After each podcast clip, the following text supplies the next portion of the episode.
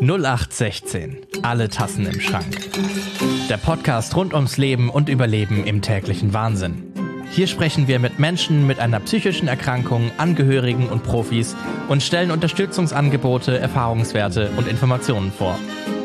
Weil psychisches Wohlbefinden ein Thema von uns allen ist. Hallo und herzlich willkommen zu einer neuen Folge von 0816 Alle Tassen im Schrank. Und ich habe heute Herrn Meier bei mir. Herr Meier ist Vorsitzender vom LAPK. Und ich sage herzlich willkommen, Herr Meier. Ja, herzlich willkommen auch von mir. Herr Meier, was verbirgt sich denn hinter dem Kürzel LAPK? Das L steht für Landesverband, das A wie Angehörige, das P für psychisch und das K wie krank. Das heißt, ähm, als wir uns gegründet haben, hießen wir Landesverband von Angehörigen psychisch Kranker. Mittlerweile haben wir unseren Namen umgeändert etwas. Nun heißen wir Landesverband von Angehörigen psychisch erkrankter Menschen. Aber wir haben das alte Kürzel beibehalten, weil das überall so steht. Was macht der LAPK? Also wir haben drei, sagen wir mal, ganz große Kernaufgabengebiete. Ähm, das Allerwichtigste, was ähm, auch ursprünglich den Anlass zur Gründung gab, ist die Beratung und Informationen von Angehörigen, die ein erkranktes Familienmitglied haben. Also Beratung und Information im weitesten Sinne. Das zweite ganz große Aufgabengebiet ist, dass wir uns versuchen, im politischen Raum ähm, für die Belange von Familien mit psychisch erkrankten Familienmitgliedern einzusetzen. Und ähm, dritte Aufgabengebiet, dass wir versuchen oder uns bemühen, bei der professionellen Seite, so nenne ich das jetzt mal, im weitesten Sinne, ob das jetzt Kliniken, ob das Sozialpsychiatrie, ob das rechtliche Betreuer oder sonst etwas ist, dass wir uns da darum bemühen, Verständnis für die Familien äh, zu wecken, für die Bedeutung der Familien, insbesondere den Gedanken, dass die Familien sofern es eine hilfreiche Familie gibt, die helfen möchte, dass diese Familien eine wertvolle Ressource für die Erkrankten darstellen können. Was sind denn die häufigsten Anliegen, mit denen Menschen zu Ihnen kommen? Oder haben Sie da mal ein Beispiel? Also in der Beratung, also sag mal, typischerweise hm, haben Beratungsgespräche häufig ja zwei Komponenten. Ähm, das eine, äh, dass die Menschen, die uns anrufen, überhaupt äh, jemand treffen, der ihnen zuhört, der Verständnis für sie hat, der ihre Situation, ihre Probleme in aller Regel aus eigener Erfahrung kennt. Also all unsere Berater sind ja selbst Angehörige und das ist also eine Hauptkomponente, also kann man sozusagen sagen, das entlastende Gespräch äh, für Angehörigen, für Angehörige. Und das zweite sind ähm, dann die ganze Bandbreite von Problemen, mit denen Angehörige zu tun haben können.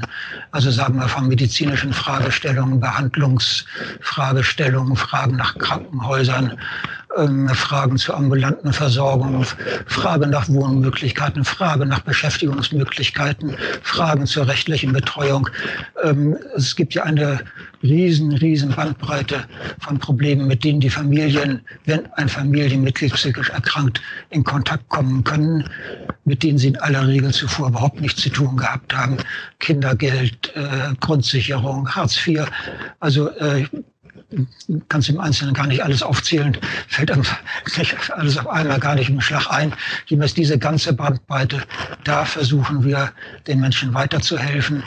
Es ist natürlich nicht so, dass wir oder dass unsere Berater jetzt auf all diesen Gebieten nun ausgewiesene Fachleute sein können. Dazu ist das Gebiet natürlich viel zu groß. Aber wir versuchen, ähm, da wo wir selbst oder unsere Berater das selbst nicht können, versuchen wir, äh, ihnen weiter zu helfen. Zu dem Zwecke haben wir über die Jahre eine Beratungsdatenbank aufgebaut. Die haben wir in der Cloud, also in der Dropbox, äh, abgespeichert, wo wir also ganz, ganz viele Informationen zusammengetragen haben. Und auf diese Datenbank kann jeder unserer Berater auch von zu Hause aus zugreifen, dass wir also gucken, finden wir da etwas, können wir da weiterhelfen, dass wir den Leuten Anschriften weitere Kontaktmöglichkeiten geben Und dann sagen wir in der Regel, gucken Sie, ob Ihnen das hilft. Wenn nicht, können Sie uns gerne nochmal anrufen. Dann versuchen wir, ob wir weiterfinden. Manche unserer Berater haben natürlich auch äh, zusätzlich einen erlernten Zivilberuf, nenne ich das mal, und können eben Kenntnisse aus ihrem Zivilberuf einbringen. Also ich selbst bin ja äh, gelernter Internist und kann eben so medizinische Dinge einbringen. Wir haben einen gelernten Juristen bei uns, der sich äh, dann nach seiner Pensionierung intensiv in sozial- und kindergeldrechtliche Fragen eingearbeitet hat. Also äh, auch von daher bringen manche von uns eben Kenntnisse mit, die man dann vielfach auch gut in der Beratung einsetzen kann. Wie finden die Menschen denn zu Ihnen? Ich kann mir vorstellen, dass man als Angehörige, Angehöriger, wenn man noch gar keinen Berührungspunkt hatte mit psychischen Erkrankungen und dann passiert es, dass man erstmal ziemlich hilflos dasteht und gar nicht so genau weiß, wo finde ich eigentlich Hilfe? Gibt es eigentlich was für mich auch, wenn ich nicht selbst betroffen bin, aber dann doch und in zweiter Linie betroffen bin? Ja, da sprechen Sie in der Tat ein ganz großes Problem an. Es dauert also manchmal viele Jahre, bevor Angehörige überhaupt von unserer Existenz äh, etwas erfahren. Es geht in aller Regel entweder über Mund-zu-Mund-Propaganda oder weil die Menschen im Internet suchen und uns da finden. Was leider ganz oder recht, recht selten der Fall ist, dass die Angehörigen von der professionellen Seite, also von Kliniken zum Beispiel, von Ärzten, von Betreuern oder sonstigen Leuten auf uns hingewiesen werden. Das, da würden wir uns freuen, wenn das also häufiger geschehen würde. Gut, ähm, über die Gründe kann man natürlich nur spekulieren, warum das nicht gemacht wird, aber es ist so. Ja. Wie lange gibt es den LAPK schon? Seit 1988 gibt es unseren Hamburger Landesverband. Ja, das ist ja auch schon eine ganz beachtliche Zeit. Was, also was glauben Sie, woran es liegt, dass, dass trotzdem von professioneller Seite aus so wenig darauf hingewiesen wird? Also ich kann vielleicht mal ein äh, kleines Erlebnis schildern, was ich von einer Reihe von Jahren hatte. Es gab damals an dem äh, Klinikum Nord die hatten damals äh, dieses Projekt Psynova und da hatten sie eine äh, Spezialstation für Schizophreniebehandlung gegründet. Das war die BEST damals. Da hatte mich der damalige zuständige Oberarzt einmal eingeladen, doch dem Personal dieser Station einmal uns unsere Arbeit vorzustellen. Und als ich das Dienstzimmer da betrat, wurde ich begrüßt von einem Pfleger mit den Worten, aha, da kommt die Konkurrenz. Also äh, so ein Erlebnis, das ich mir vorstellen könnte, dass das bei manchen so ein Grund sein könnte. Und dann ist viel leicht, spielt eben auch das vielfach, ähm, sagen wir mal, der distanzierte Verhältnis, was viele professionell Tätige zu Angehörigen generell haben, da eine Rolle. Woran glauben Sie, liegt das?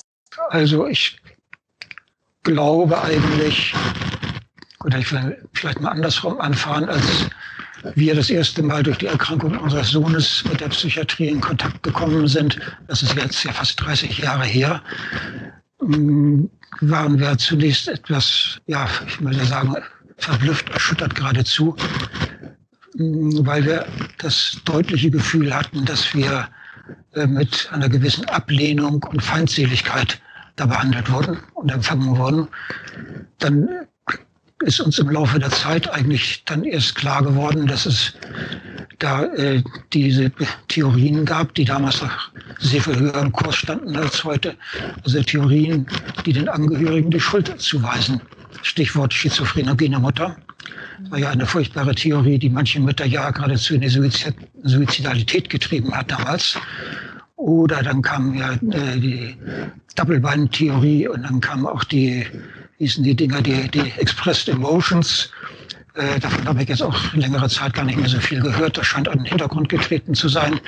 Wobei man diese Expressed Emotions Theorie auch immer einseitig in der Richtung ausgelegt hat. Äh, die Angehörigen äh, regen den Kranken auf. So ein bisschen salopp ausgedrückt. Das ist natürlich auch das die umgekehrte Richtung da ist, dass ein Schwerkranker seine Angehörigen aufregen, nervös machen kann. Das wurde ähm, eigentlich weniger gesehen, sondern man hat alle Sachen so in meiner Wahrnehmung eigentlich immer versucht, so zu drehen, dass man den Angehörigen den schwarzen Peter zuschieben konnte. Und wenn so etwas über eine Reihe von Jahren so propagiert, gelehrt worden ist, auch in den Geist der Institutionen, sagen wir mal, eingeflossen ist, das dauert natürlich, bis sich so der Geist zum Beispiel in solchen Institutionen ändert. Die jungen Leute gucken, gucken was machen die Alten, die übernehmen das, machen das nach. Es hat sich im Laufe der 30 Jahre hat sich da schon einiges geändert inzwischen. Das sind so vielleicht äh, so Gründe, so ein Gemischkonglomerat von Gründen. Hinzu kommen natürlich, äh, das will ich auch gern zugeben, äh, auch zunehmend Dinge wie wenig Zeit, Arbeitsüberlastung. Äh, für Angehörigengespräche wird man nicht bezahlt. Das kommt natürlich auch, auch alles dazu. Ja, also ich denke, so irgendwo in dieser, in dieser Gegend vermute ich, vermute ich die Gründe. Wie kann man damit umgehen? Ich kann mir vorstellen, so gerade wenn man in der Elternposition ist oder sehr nah dran in einer Partnerschaft oder in einer sehr engen Beziehung, dass da ganz viele Sachen eine Rolle spielen. Man möchte helfen, dann kommen noch solche Erklärungsmodelle dazu, wo man sich vielleicht auch selber fragt, habe ich was falsch gemacht oder sich mit Schuldanteilen auseinandersetzt. Wie schafft man das, damit umzugehen und stabil zu bleiben? Was hat Ihnen geholfen oder was erleben Sie, was anderen Menschen in der Situation hilft? Also der, die Frage, ob man irgendetwas falsch gemacht hat, ob man Schuld daran hat, das ist eigentlich eine Frage, die nach meiner Erfahrung zumal Eltern sich eigentlich immer stellen, womit sie sich oft über Jahre abplagen und gerade so in früheren Jahren, wenn das eben von der mm, professionellen Seite auch noch verstärkt worden ist, ist das eben ein Problem, an dem viele, viele ganz, ganz schwer tragen. Gut, es gibt dann manche, die darüber selbst depressiv werden, die äh, selbst dann versuchen, mit Hilfe von Psychotherapie sich zu helfen.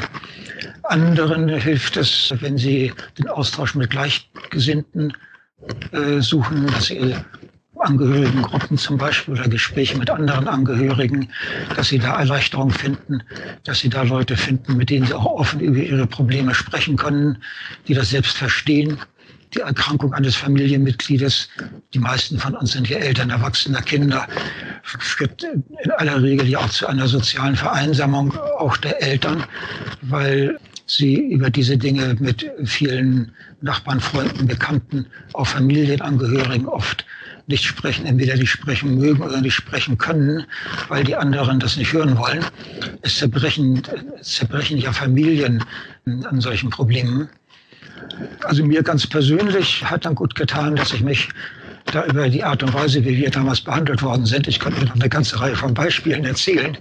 Das hat mich so geärgert, dass ich dann schon damals gesagt habe, wenn ich mal irgendwann nicht mehr für Geld arbeiten muss, dann wechsle ich die Seiten. Und das habe ich dann auch getan. Und das ist der Hintergrund, der Sie ja zu der Arbeit gebracht hat. Das ist sozusagen mein, mein ganz persönlicher Hintergrund, ja, ja.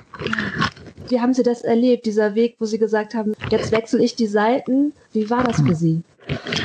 Also ganz persönlich ging das bei uns ähm, etwas heute die Polter. Also wir waren über viele Jahre eigentlich zahlende Mitglieder im Angehörigenverband, weil wir gedacht haben, es ist gut, dass sowas gibt, das muss man unterstützen. Und dann hatte ich mal um ein Gespräch mit dem damaligen amtierenden kommissarischen Vorsitzenden gebeten. Der eigentliche Vorsitzende war nämlich gestorben. Und äh, es gab also keinen Vorsitzende. Und der stellvertretende Vorsitzende, der machte das so seit einem halben Jahr kommissarisch. Er wollte aber den Posten nicht haben. Und wir hatten zuerst über andere Dinge gesprochen, war damals äh, Frage sogenannte Behindertentestament. Und jedenfalls äh, kam er dann gegen Ende des Gesprächs mit seinem Problem, äh, dass der Verband einen Vorsitzenden dringend brauchte. Ich, also wir sind ja eingetragener gemeinnütziger Verein und müssen dem Gericht auch nachweisen, dass wir satzungsgemäß einen Vorstand haben. Und das war schon etwas überfällig. Und der Verband suchte eben seit einem halben Jahr händeringend einen Vorsitzenden. Es wollte keiner machen. Gut, ich habe in dem Gespräch war ich mit meiner Frau zusammen. Dann haben wir uns kurz angeguckt. Ich habe zu meiner Frau gesagt, wenn du einverstanden bist und mitmachst, dann, dann machen wir das. Ja. Unser Verband war froh, dass jemand sich für den Posten zur Verfügung stellte. Ich hatte zu Anfang, äh, also von all dem, ich sag mal salopp, dem, dem ganzen Psychogramm, hatte ich zu Anfang überhaupt keine Ahnung und habe mich da so schrittweise, so ganz allmählich dann äh, reingearbeitet. Bin dann zu Veranstaltungen gegangen, Klinikkonferenzen gegangen, habe Kontakte zur Sozialpsychiatrie aufgenommen, Arbeitskreis Gemeindepsychiatrie und so Schritt für Schritt haben wir uns dann immer, immer so etwas weiter in weitere Gebiete vorgerobbt, möchte ich mal sagen. Warum ist die Arbeit mit Angehörigen so wichtig? Also ich denke, die Arbeit mit Angehörigen oder was wir machen, ist eben wichtig auf der einen Seite für die Angehörigen selbst. Es gibt ja sonst niemand, der sich für Angehörige zuständig fühlt.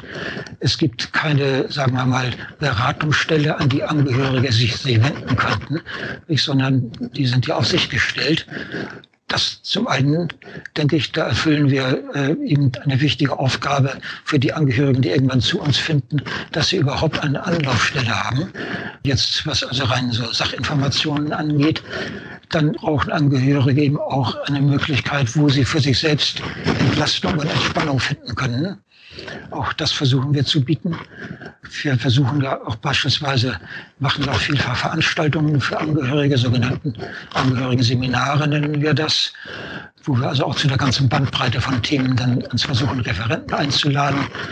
Also jetzt haben wir aktuell zum ersten Mal auch Videoseminare gemacht haben jetzt zum Beispiel gerade eins mit einer Psychotherapeutin aus dem UKE zum Thema Gewalt und Aggression. Und nächsten Monat haben wir eins mit Frau Professor von der Psychotherapeutischen Hochschulambulanz zum Thema Möglichkeiten und Grenzen von Psychotherapie bei Psychosen. Also da haben wir über die Jahre so ein ähm, ganzes Seminarprogramm aufgebaut. Also das ist ganz wichtig, das kriegen Angehörige sonst nirgends. Und, und dann glauben wir eben auch, dass wir uns ja auch versuchen, äh, für Verbesserungen der psychiatrischen Versorgung einzusetzen. Wobei unser Hauptanliegen sind also die Schwerkranken. Also ich sage immer, wir haben ein recht gut ausgebautes Versorgungssystem, vielleicht in mittelschwer Erkrankte vielleicht, aber für die Schwerkranken, die nicht erkennen oder können, dass sie krank sind, dass sie hilfebedürftig sind, die vielleicht in der Obdachlosigkeit sind, die das Vertrauen zum Hilfesystem verloren haben, die sagen, in ein Krankenhaus gehe ich nie wieder. Die werden ja eigentlich unzureichend versorgt. Wenn ein Kranker nicht in der Lage ist, sagen wir mal, zu einem, einer Einrichtung der Sozialpsychiatrie selbst Kontakt aufzunehmen oder jemand hat, der ihm hilft dabei, um den kümmert sich ja keiner.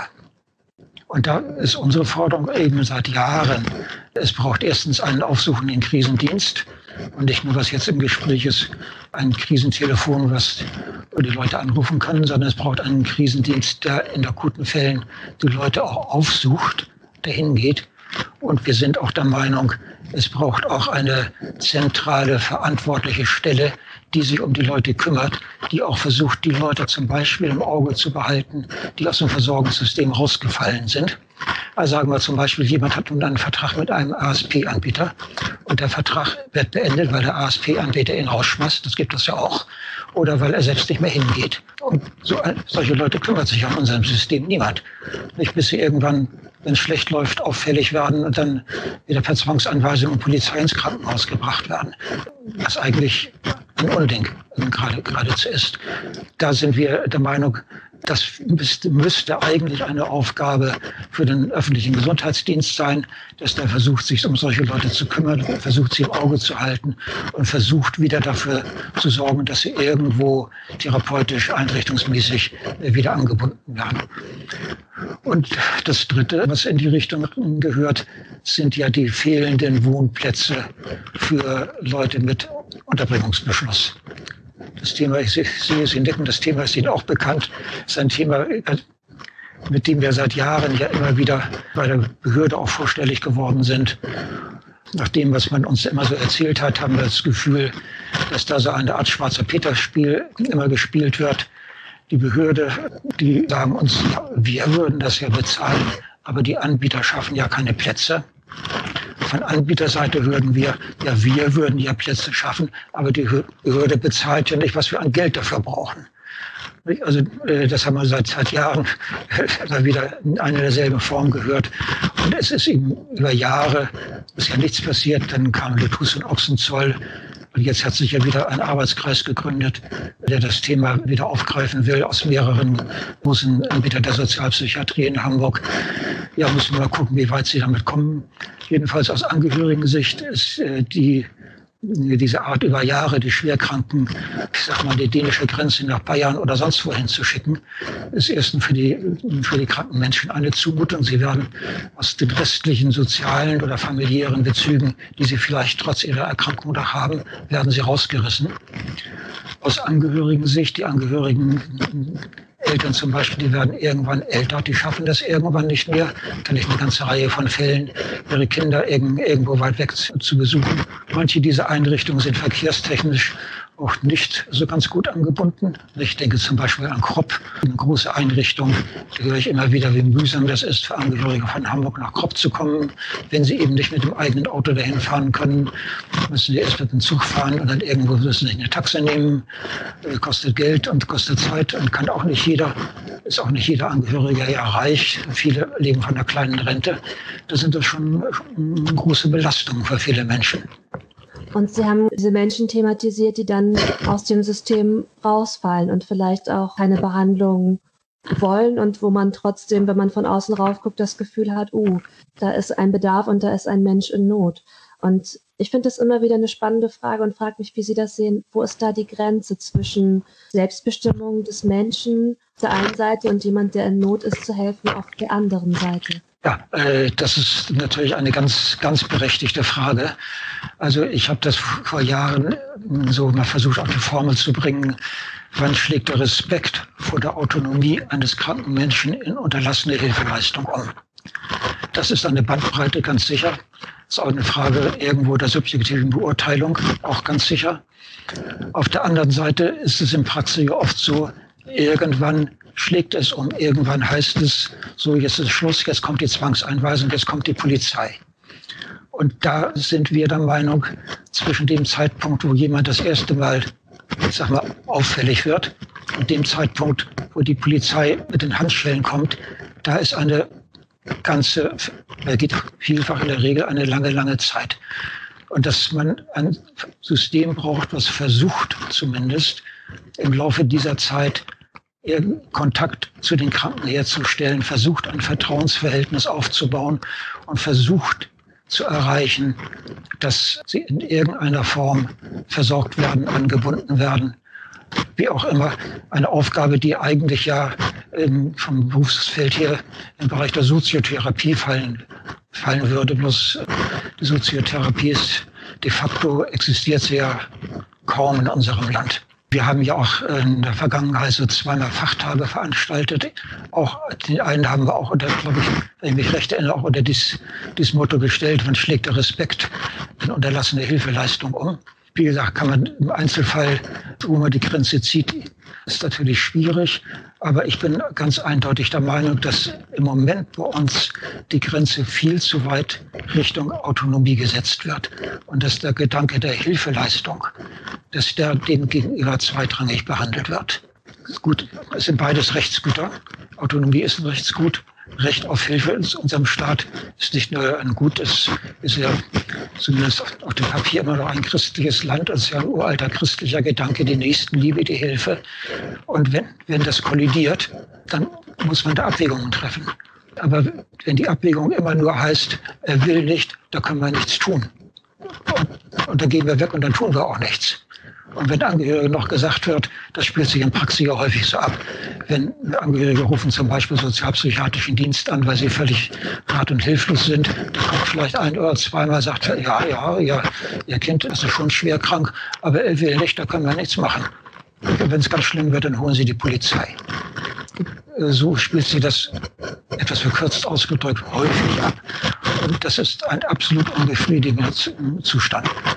Wenn Sie frei entscheiden könnten, wir schnipsen jetzt und Sie dürfen ein paar Anweisungen durchgeben, die umgesetzt werden und die in Zukunft anders laufen. Hätten Sie Ideen, was Sie veranlassen würden?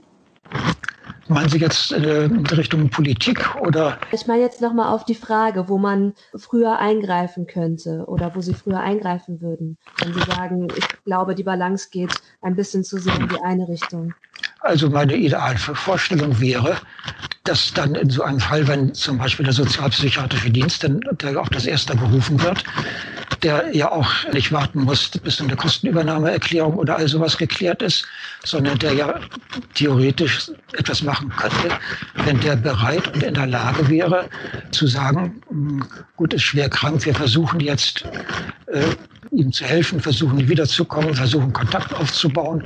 Wir versuchen zumindest die Familien zu beraten und die zu unterstützen, die zu erleichtern.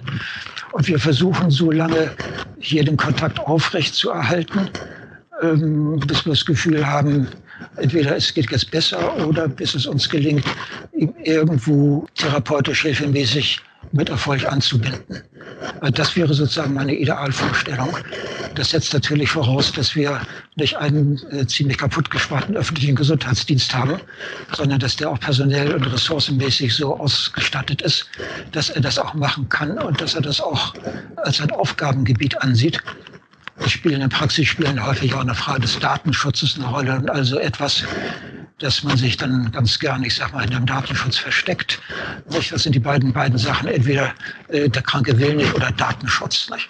Und mit diesen beiden Argumenten gibt es ja viele, viele Möglichkeiten für irgendjemand zu sagen, ich kann nicht, ich bin nicht zuständig, ich darf nicht und so weiter und so fort.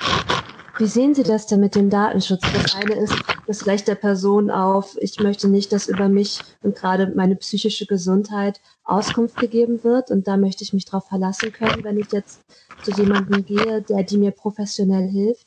Und auf der anderen Seite die Angehörigen, die verzweifelt sind, die da sind, die auch eine Auskunft haben wollen.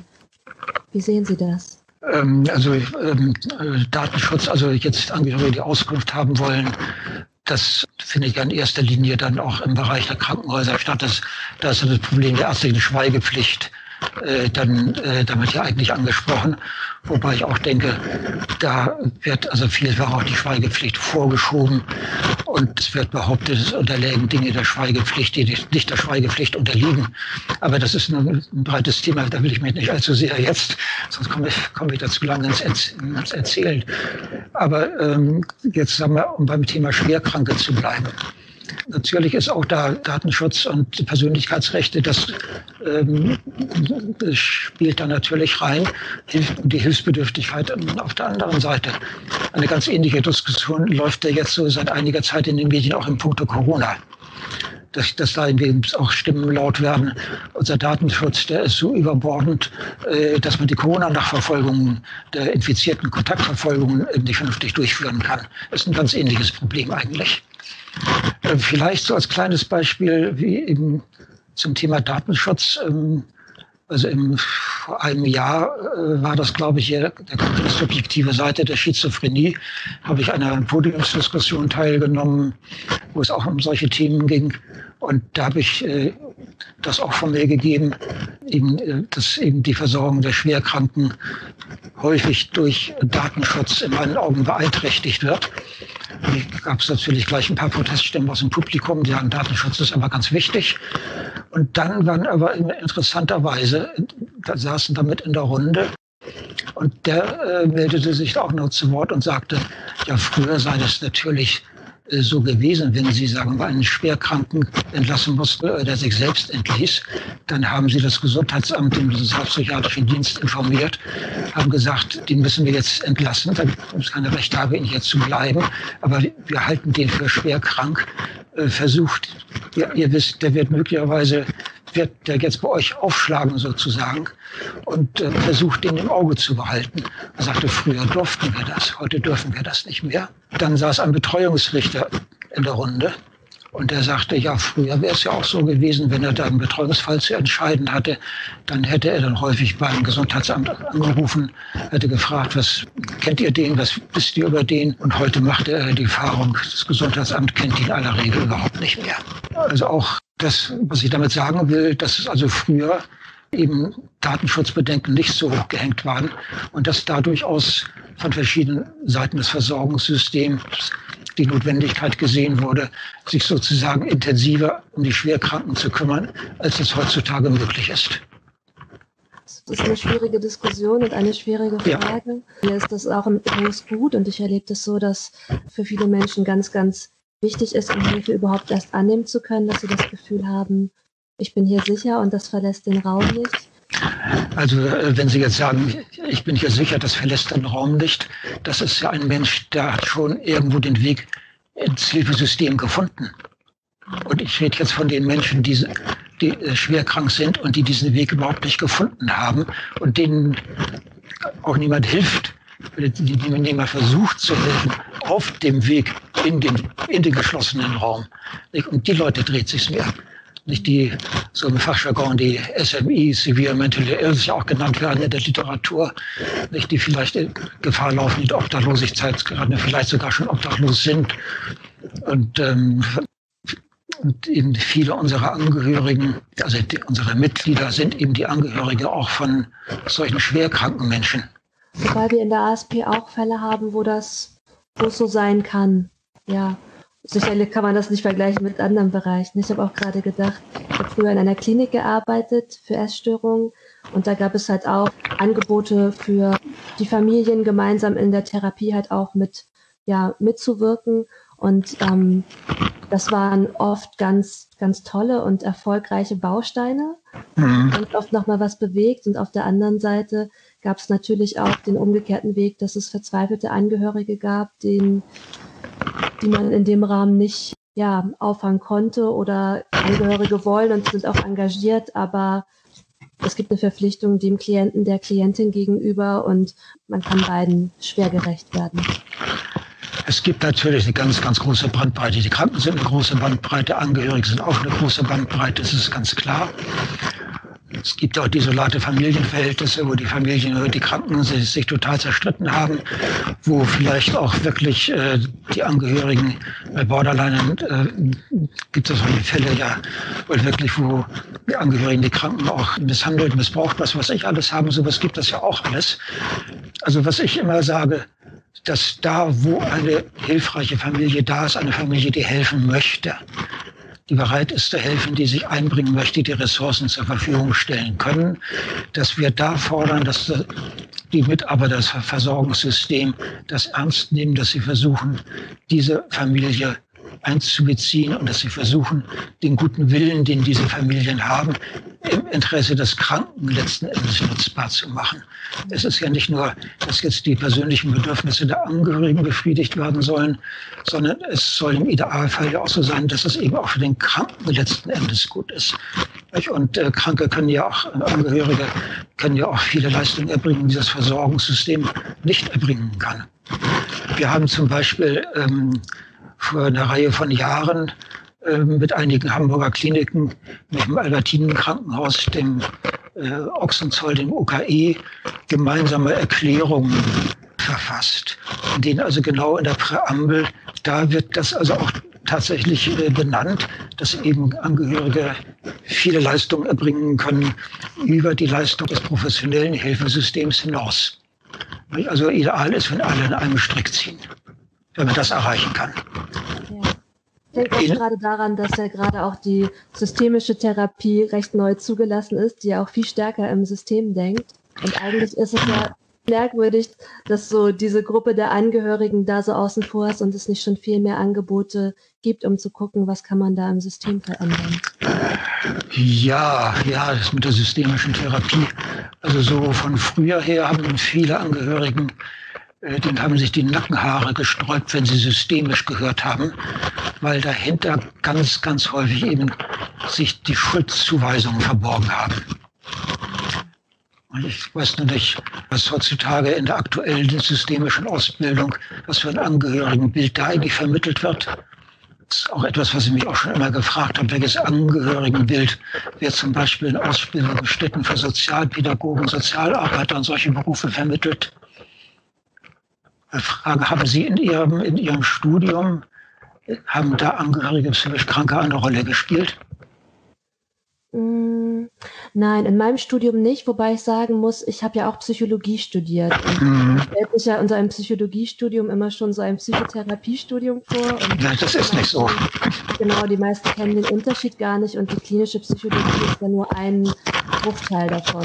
Ja. Insofern so speziell den Bereich der Angehörigen nein, aber so äh, grundlegende Richtungen, wie zum Beispiel, dass wir, wenn wir von der Psychoanalyse auskommen oder auch von der Verhaltenstherapie, ja erstmal immer dieses Bild haben von Therapeut, Therapeutin, Patient, Patientin und da individuell gucken, aber dass wirklich auch die Umwelt noch mit einbezogen wird, der Arbeitsplatz, die Familie und so weiter und dass man das alles in diesem System auch betrachten muss und ja auch immer fragen kann, nur wir haben eine genetische Veranlagung vielleicht für eine Erkrankung, dann haben wir eine Sozialisation, eine Familie, einschneidende Erlebnisse, das ist ja alles ja. eindimensional, sondern hat ganz viele Faktoren. Und da habe ich eher an die systemische gedacht, weil die ja ganz bewusst erstmal die Prämisse setzt, okay, wir haben hier nicht nur Person A und Person B, sondern wir haben viele Faktoren aus einem Umfeld, die zusammenkommen. Ja, gut, das ist, ist natürlich völlig, völlig richtig. Also ähm, ich habe ja auch schon mal die Forderung so öffentlich von mir gegeben, dass eigentlich jeder Mensch, der psychisch Kranke behandelt, als äh, Psychotherapeut oder als Psychiater, eigentlich verpflichtet sein müsste, aufsuchende, aufsuchende Behandlung gemacht zu haben. Wenn es sogar irgendwas gibt, sind ja so Home Treatment und sowas soll dann aufgebaut werden, dass da verpflichtend für alle Leute auch Tätigkeit in der häuslichen Umgebung sein sollte. Da haben wir eine Behandlung im Elfenbeinturm der Klinik oder im Elfenbeinturm der psychotherapeutischen Praxis die ganze soziale, familiäre Umfeld, Arbeitsplatz, Nachbarschaft, das völlig ausblendet oder das für zweitrangig oder unwesentlich hält, die ist in meinen Augen in aller Regel ungenügend. Was sind denn die goldenen und was sind die schwierigen Momente in Ihrer Arbeit? Die goldenen Momente meiner Arbeit, würde sagen, wenn man das Gefühl hat, dass man ein gutes Gespräch mit jemand geführt hat und wenn am Ende des Gesprächs jemand sagt, das war gut, Sie haben mir weitergeholfen. Also das empfinde ich eigentlich als dann ein schönes Gespräch. Und schwierige Momente gibt es äh, natürlich auch. Ich denke jetzt zum Beispiel an Gespräche bei der, bei der Behörde, zum Beispiel um das Thema der außerhamburgischen Unterbringung geht.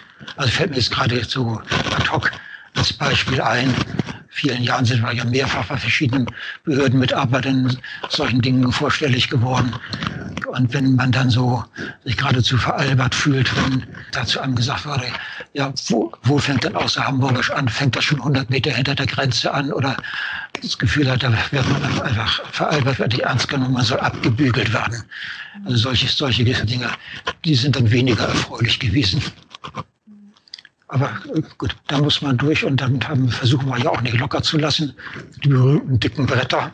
Wie sehen Sie die Zukunft der Psychiatrie? Wir haben schon über viele Punkte gesprochen und vieles haben Sie auch gesagt. Aber gibt es noch was, was es unbedingt für die Zukunft braucht? Ich glaube, dass die Psychiatrie sich eben wirklich mehr mit der Lebensumwelt des Menschen beschäftigen muss. Es gibt immer so dieses berühmte, nicht sagende Schlagwort von der ganzheitlichen Betrachtung. Aber die überwiegend äh, rein psychopathologische Betrachtung, Symptome, Symptome sind da, Symptome müssen weggemacht werden. Und das Ganze in der Klinik, sagen wir, wenn man einen Blinddarm oder ein gebrochenes Bein hat, da kann man gewissermaßen zur Reparatur in die Klinik gehen und kommt gesund wieder raus. Aber ich denke, in der Psychiatrie sind die Verhältnisse ja anders und dass jemand nur zur Reparatur seiner Symptome, das ist ein bisschen sehr salopp natürlich ausgedrückt jetzt, nur in die Klinik geht und kommt dann hinterher in seine alte Umgebung zurück und alles ist genauso, wie es vorher gewesen ist. Das kann, kann nicht richtig sein. Und ich glaube eben, dass die Psychiatrie sich da dem Gebiet also sehr viel weiterentwickeln muss. Das heißt also weniger stationäre Betten, das heißt mehr Aufsuchung, Behandlung, mehr ambulante Behandlung, mehr, mehr häusliche mehr häusliche Behandlung, häusliche Unterstützung. Jetzt haben Sie vorhin schon gesagt, und ich werde für euch die Website vom LAPK verlinken, dass man da ganz viel Information findet. Und Sie haben auch gesagt, dass es da Seminare gibt. Kann da jeder und jede mitmachen? Muss ich da Mitglied werden im LAPK? Wie ist das? Also wir haben die auch für Nichtmitglieder angeboten Bei manchen Themen haben wir auch nicht so ganz selten zum Beispiel Mitarbeiter aus der Sozialpsychiatrie gehabt, die sich da über irgendwelche Themen bei uns informieren wollten. Wir haben das so ein bisschen unterschiedlich gehandhabt, aber natürlich schon so, dass unsere Mitglieder an erster Stelle da waren. Und wenn eben äh, genügend Plätze da gewesen sind, dann haben wir durchaus auch Nichtmitglieder. Es ist ja auch eine Möglichkeit, dass jemand, der noch nicht Mitglied ist bei uns, uns kennenlernt und vielleicht Mitglied wird bei uns. Und eben eine hohe Mitgliederzahl ist zum einen ein politischer Wert. Man wird ja auch dann gern gefragt, wie viel seid ihr denn eigentlich? Und äh, von daher sind wir natürlich an einer großen Mitgliederzahl interessiert. Außerdem mm, finanzieren wir uns auch ganz überwiegend durch die Beiträge und Spenden unserer Mitglieder. Auch eine Frage, die uns also früher häufiger gestellt worden ist, immer so mit dem Verdacht, äh, nehmt ihr das Geld der Pharmaindustrie, seid ihr, seid ihr Lobby der Pharmaindustrie? Ja, ich habe die Frage jetzt lange nicht gehört, aber früher wurde das häufig gefragt. Also wir nehmen kein Geld von der Pharmaindustrie, sondern sagen wir zu 80 bis 90 Prozent leben wir von Beiträgen und Spenden unserer Mitglieder. Wir kriegen Gelder aus der Selbsthilfeförderung der Krankenkassen. Und ja, gelegentlich kriegen wir auch mal größere Spenden. Auch im Spendenparlament haben wir schon mal etwas bekommen. Also das sind eigentlich unsere wesentlichen finanziellen Quellen, ja. Herr Mayer, was lernen Sie gerade aktuell, was Sie noch nicht so gut kennen? Ganz aktuell lernen wir eben Videokonferenzen und Videoseminare zu veranstalten. Genau, und ich, ich trage mich auch so mit dem Gedanken, ob wir eventuell versuchen, so etwas wie eine virtuelle Angehörigengruppe ins Leben zu rufen, also auch für Nach-Corona-Zeiten. Es gibt ja viele Leute, die in ihrer Gegend oder Umgebung keine Angehörigengruppe finden, die für sie geeignet wäre, entweder weil sie da mit den, den Menschen da, da nicht harmonieren oder weil sie ganz einfach nicht hinkommen oder weil der Weg ihnen umständlich ist oder abends im Dunkeln nach Hause, was ältere Leute dann äh, auch abhalten kann, an so etwas teilzunehmen. Und da könnte eventuell hm, so etwas per, per Video und viele Leute lernen das jetzt ja, wie man damit umgeht. Bin aber ganz erstaunt, wie viele Leute jetzt schon mit Zoom-Konferenzen Erfahrung machen und Erfahrung haben. Also das ist so ein Gedanke, äh, mit dem tragen wir uns im Moment so ein bisschen, ob wir so etwas dann als langfristiges Angebot einmal versuchen wollen, ob das auf Resonanz stößt. Klasse, habe ich auch gerade dran gedacht. Ich hatte in der letzten Episode hier Herrn Ott und der hat auch gesagt, dass. Ach ja, Rainer, Rainer Ott, ja. Genau, die jetzt nochmal ganz anders sich vernetzen können, weil dadurch, dass es digital ist, Leute von überall sich dazuschalten können. Dass es auch wirklich nochmal ein Gewinn sein kann an der Stelle. Ja, also wir hatten neulich bei einem unserer Videoseminare, hatten wir jemand aus Saarbrücken zugeschaltet. Klasse, dann passt das ja. ja ganz gut, weil ich frage ja immer in jeder Folge, wandert eine Frage quasi weiter. Und ich habe heute eine Frage von Herrn Ott, die ich an Sie habe. Und zwar hat er gefragt, welchen Anteil haben Sie im psychiatrischen Hilfesystem, um Hilfe besser annehmen zu können? Welchen Anteil wir im psychiatrischen Hilfesystem haben, um Hilfe besser annehmen zu können. Genau, er hat es bewusst ganz breit formuliert. Mit ganz viel Freiraum. Welchen Anteil wir daran haben, da fällt mir so aus dem Stand jetzt eigentlich keine, keine gute Antwort ein welchen Anteil wir selbst als Angehörige daran haben, dass jemand Hilfe annimmt. Gut, wir könnten natürlich im individuellen Einzelfall als Angehörige reden wir ja eigentlich überwiegend nur mit unseren eigenen erkrankten Familienangehörigen. Wir reden ja nicht mit, oder selten mit anderen Betroffenen. Können eigentlich nur versuchen, auf unsere eigenen erkrankten Angehörigen äh, positiv einzuwirken, Überzeugungsarbeit zu leisten. Welche Frage würden Sie denn gerne dem nächsten Gast oder der nächsten Gästin stellen, die ich hier habe? Ich hatte mir schon mal was überlegt gehabt, das habe ich jetzt aber vergessen. Kann, ja, äh, vielleicht so diese ganz grundsätzliche Frage. Welches Bild haben Sie von den Familien psychisch erkrankter Menschen? Sind das Täter? Sind das Anamneselieferanten? Also vor Jahren hat einmal ein Vorstandsmitglied bei uns in einem großen Hamburger Krankenhaus, das bekannt dafür ist, dass es eine Borderline-Station hat und einen Chefarzt hat, der als Kapazität für Borderline gilt. Ich nenne nun bewusst keinen Namen, angerufen und gefragt, ob es da eine Angehörigengruppe gäbe. Hat sie die Antwort bekommen am Telefon, mit Tätern reden wir nicht. Puh, ja. Sag doch mal, wie so die Rolle ist, in der sich Angehörige wiederfinden können. Ja. Ja. Ja, das ist beides eben, nicht? Also man selbst muss irgendwie mit der Situation zurechtkommen. Viele Angehörige oder bei vielen Angehörigen leidet dann auch ihre Arbeitsfähigkeit. Verdienst geht zurück vielleicht. Oder wenn sie selbstständig sind, können sie auch nicht mehr richtig machen, also finanzielle Einbußen. Unterstützen sie die Kranken. Das sich abquälen mit eigenen Schuldgefühlen, was eigentlich fast alle Angehörigen irgendwo, irgendwo machen.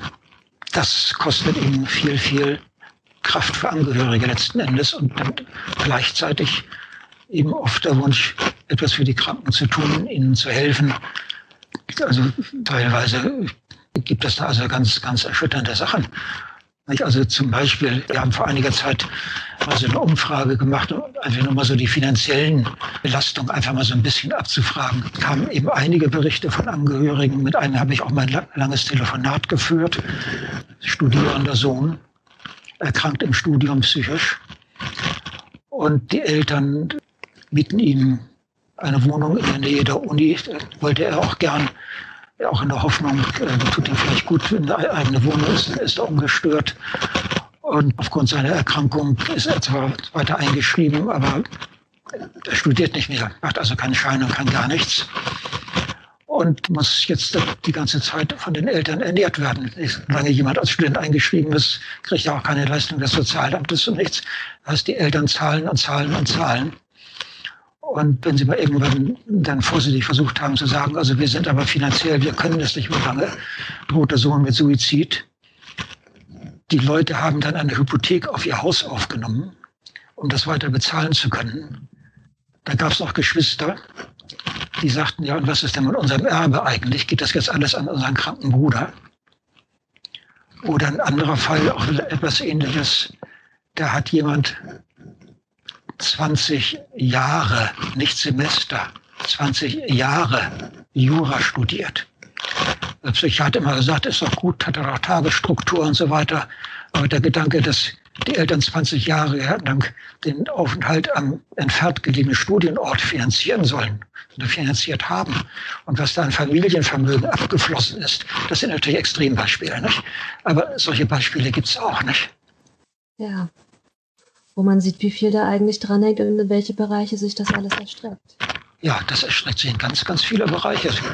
Jetzt Angehörigen erstreckt sich natürlich in den sozialen Bereich, dass eben Freundschaften, Bekanntschaften zerbrechen. Ähm, teilweise, dass Familien auseinanderbrechen, weil es auch Teile der Familie gibt, die damit nichts zu tun haben wollen. Es gibt Familien, die sagen, das hat uns näher zusammengebracht. Es gibt aber auch Familien, die, die kaputt gehen dran. Ehen gehen kaputt, gesunde Geschwister äh, absentieren sich und wollen nichts mehr zu tun haben damit. Andere kümmern sich ganz rührend um die kranken Geschwister. Gibt das alles, eine ganze, ganze Bandbreite. Und dann eben auch für viele Angehörige das Gefühl oder die Angst, sich zu outen. Die haben eine Fall psychischer Erkrankung in der Familie. Also ich kann vielleicht als kleines Beispiel danach mal erzählen. Meine Frau hat lange Zeit hier in der Kantorei gesungen im Kirchenchor. Und irgendwann hat sie mal so irgendjemand über unser ganz persönliches Problem gesprochen. Und plötzlich meldeten sich vier, fünf, ach ja, ich habe ja auch. Und ähm, dass sie dann quasi so eine Art kleine Selbsthilfegruppe gewissermaßen innerhalb des Kirchenchors plötzlich waren. Und das ist eben auch eine Erfahrung, wenn Angehörige erstmal den Mut haben, sich zu outen. Es entlastet sie nicht nur selbst, sondern sie finden häufig dann eben auch gleichartig Mitleidende, möchte ich, möchte ich mal sagen. Allein hier äh, den, den, Häusern, in denen, denen wir hier wohnen, sind mehrere Reihen von Doppelhäusern, ist jetzt vor einigen äh, Wochen, ohne dass wir das vorher wussten, eine Nachbarin plötzlich bei uns Mitglied geworden. Unsere unmittelbaren Nachbarn Da wissen wir, dass da mehrere Fälle in der Familie sind. Das ist ein Verwandter von denen ist auch Mitglied bei uns.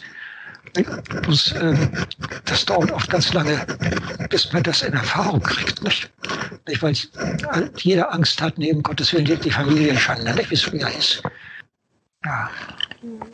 ja, dass dieser erste Schritt einfach wahnsinnig schwierig sein kann. Ja, der kann ganz, ganz schwierig sein wenn Sie die Möglichkeit hätten, jetzt eine SMS schicken zu können an alle Menschen, die Angehörige sind von psychisch Erkrankten oder vielleicht auch an alle Profis oder alle psychisch Erkrankten, was würden Sie schreiben? Angehörige würde ich schreiben. Versuchen Sie, das Vertrauen Ihres erkrankten Familienmitgliedes zu sich zu erhalten und verlieren Sie nicht die Hoffnung. Herr Mayer, ist irgendwas Wichtiges noch offen, was noch nicht gesagt wurde? Also ich glaube, wir haben eine ganze Bandbreite von Themen jetzt erschöpfend abgehandelt. Wunderbar. Dann sage ich ganz, ganz vielen herzlichen Dank. Ich verlinke euch eine Seite vom LAPK. Da könnt ihr selber nochmal schauen, was es da alles an Informationen gibt, wie ihr den LAPK unterstützen könnt, wenn ihr möchtet und wo ihr auch Kontakt aufnehmen könnt. Herzlichen Dank, Herr Mayer, und bis zum nächsten Mal an euch. Tschüss. Dieser Podcast ist ein Projekt von Der Hafen, Verein für psychosoziale Hilfe Harburg e.V.